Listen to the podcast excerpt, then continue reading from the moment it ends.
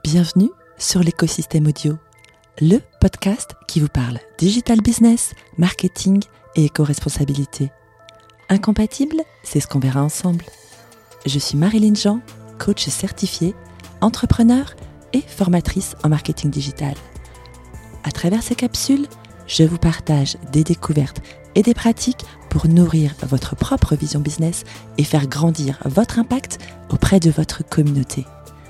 En solo ou avec mes invités, nous parlerons innovation technologique, tendance sociétale, astuces marketing et outils mindset.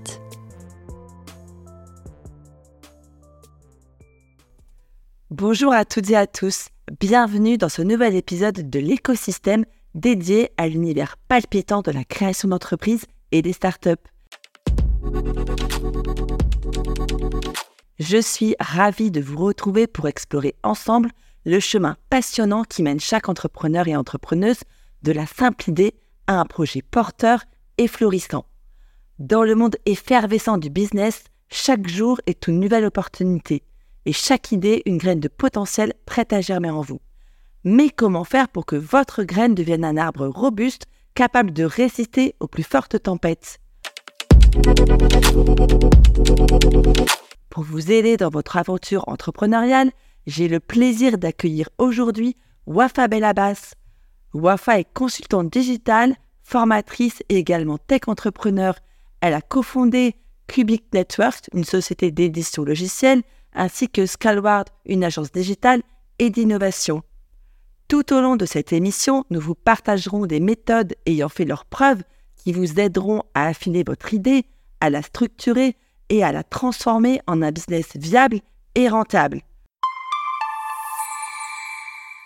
Nous évoquerons entre autres l'ikigai pour entrepreneurs, les six chapeaux de Bono, quel est l'intérêt du design thinking aujourd'hui ou encore la méthode Scamper.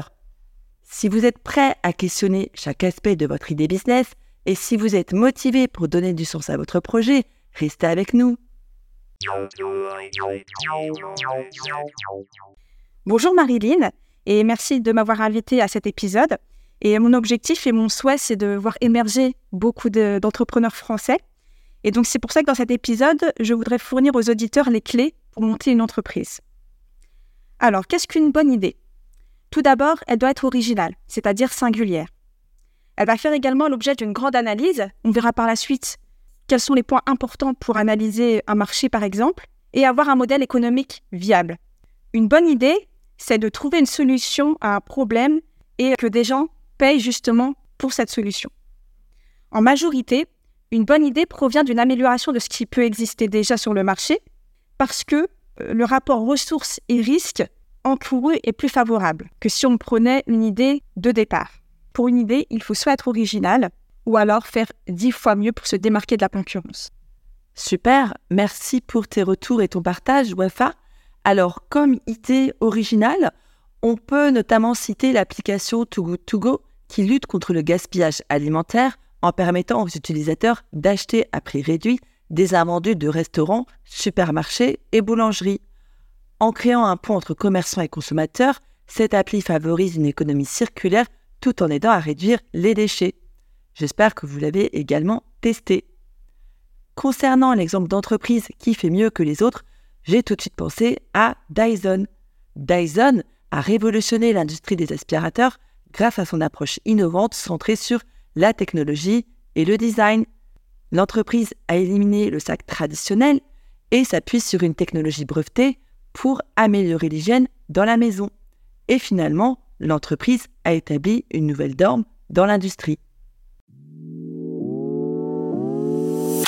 Je peux vous proposer trois astuces. Tout d'abord, on a la puissance d'une opinion ou d'une valeur cette opinion, peut être soit populaire ou impopulaire. Et donc, l'objectif, c'est de pouvoir créer une communauté autour de plusieurs personnes. Exemple, les véganes. Il y a beaucoup d'entreprises aujourd'hui qui utilisent cette valeur euh, de la protection animale, ou alors le sans gluten, par exemple. Donc ça, ça peut être des bons moyens pour pouvoir trouver une idée euh, business en fonction de nos propres valeurs. Deuxième astuce, solutionner un de vos problèmes personnels ou celui de votre entourage. Alors, les avantages de solutionner vos problèmes, déjà, c'est que vous êtes votre propre client. Vous savez déjà en profondeur le problème parce que vous le vivez vous-même. Deuxième avantage, vous solutionnez un vrai problème. Si vous avez ce problème, il faut savoir que d'autres ont également le même problème que vous. Donc vous allez créer un produit répondant à un réel besoin car vous n'êtes pas la seule ou le seul. Troisième avantage, vous serez votre propre bêta-testeur. En effet, vous pourrez améliorer votre produit de façon significative et intelligente.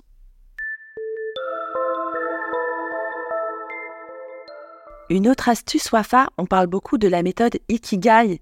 Alors je le rappelle pour nos auditeurs et nos auditrices, dans un contexte entrepreneurial, l'ikigai est une approche qui aide les entrepreneurs et entrepreneuses à trouver la raison d'être de leur entreprise en identifiant le point de convergence entre leur passion, les compétences qu'ils possèdent, les opportunités de marché et également les besoins de la société.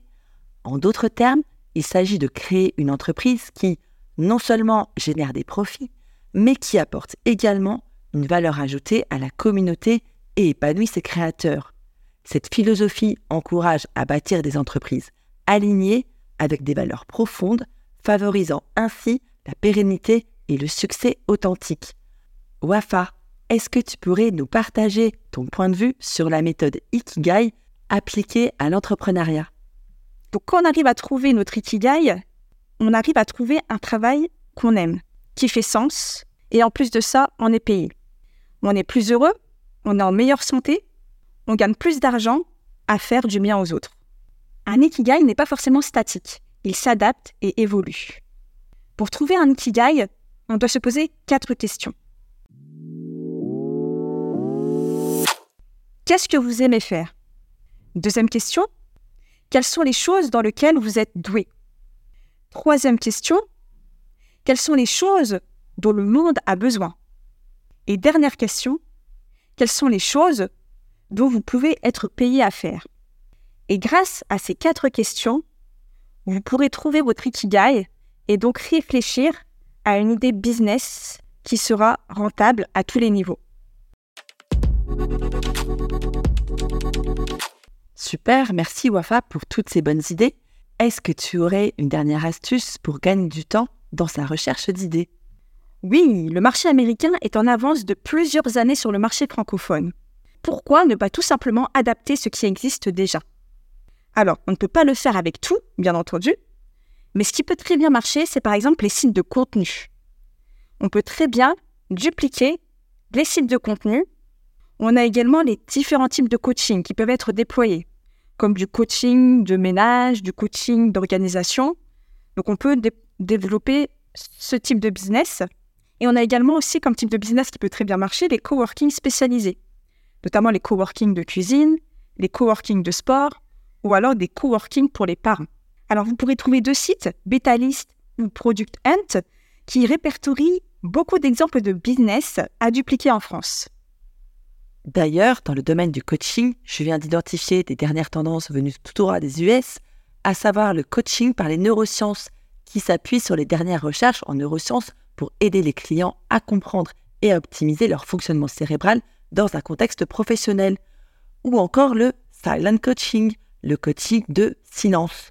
Dans ce type de coaching, le coach et le client passent une partie significative de la session en silence, facilitant une profonde réflexion et une prise de conscience. Wafa est pour le luxe et l'artisanat. Y a-t-il des codes bien spécifiques à respecter ou bien est-il recommandé de suivre pleinement sa créativité? On peut suivre sa créativité, mais tout en gardant les codes. Dans un milieu très exigeant, il y a forcément des codes à connaître. Il faut savoir que les marques de luxe d'aujourd'hui ont toute une histoire ancrée dans les esprits. Ce qui fait une marque de luxe, ce n'est pas le prix, c'est la rareté, l'excellence et une expérience client exceptionnelle. Pour le luxe, les différents codes à connaître sont tout d'abord l'histoire et les valeurs de la marque, le savoir-faire et l'artisanat qui va être fondamental dans le processus de fabrication, les matériaux nobles et de qualité haut de gamme et dont la provenance et la traçabilité sont transparents. Et dernier code, c'est l'expérience unique, personnalisée et adapté à chaque client. Donc si je comprends bien Wafa, quand on est artisan, il existe deux voies principales.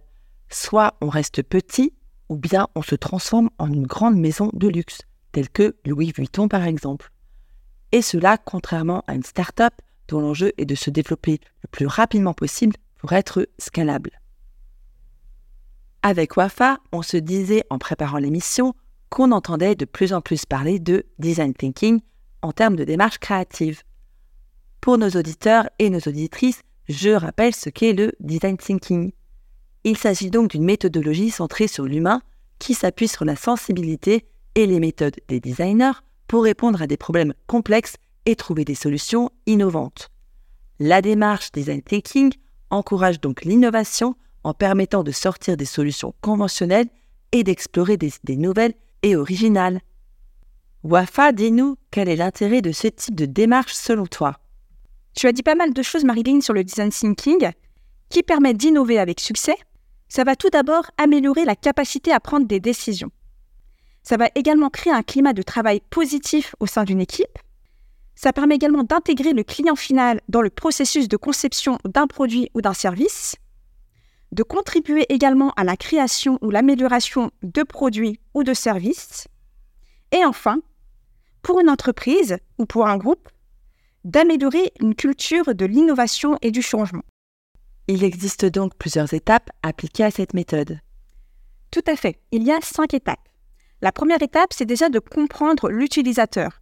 Quels sont les problèmes à résoudre? La deuxième étape, c'est de définir les besoins à solutionner pour dégager une problématique claire. Troisième étape, c'est l'idéation. C'est trouver les meilleures solutions possibles pour résoudre le problème. La quatrième étape, c'est tout ce qui est prototypage. On va prototyper un service ou un produit pour enfin le tester par des bêta-testeurs. Et donc, bien entendu, toutes ces étapes se font en groupe. Merci pour ton éclairage, Wafa. D'ailleurs, je rappelle aux auditeurs que tu proposes ce type de prestation d'accompagnement au design thinking à l'attention des entreprises au sein de ton agence Cashword. Je vous mettrai le lien de l'agence dans la bio. Selon toi, Wafa, pourquoi est-ce si important de s'appuyer sur l'intelligence collective quand on développe un produit?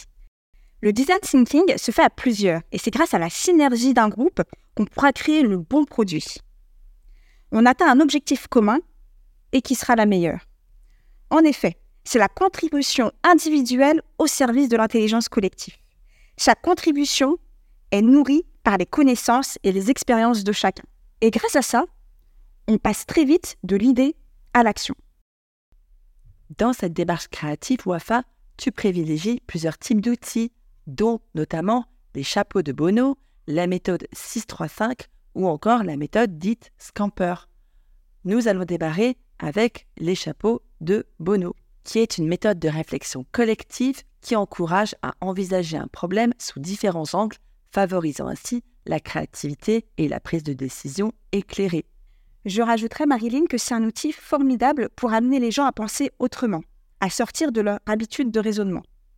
On pense une seule chose à la fois et on empêche de se censurer. Changer la façon de voir les choses permet de libérer la parole. Chaque participant prend un chapeau d'une couleur particulière, lui assignant un rôle.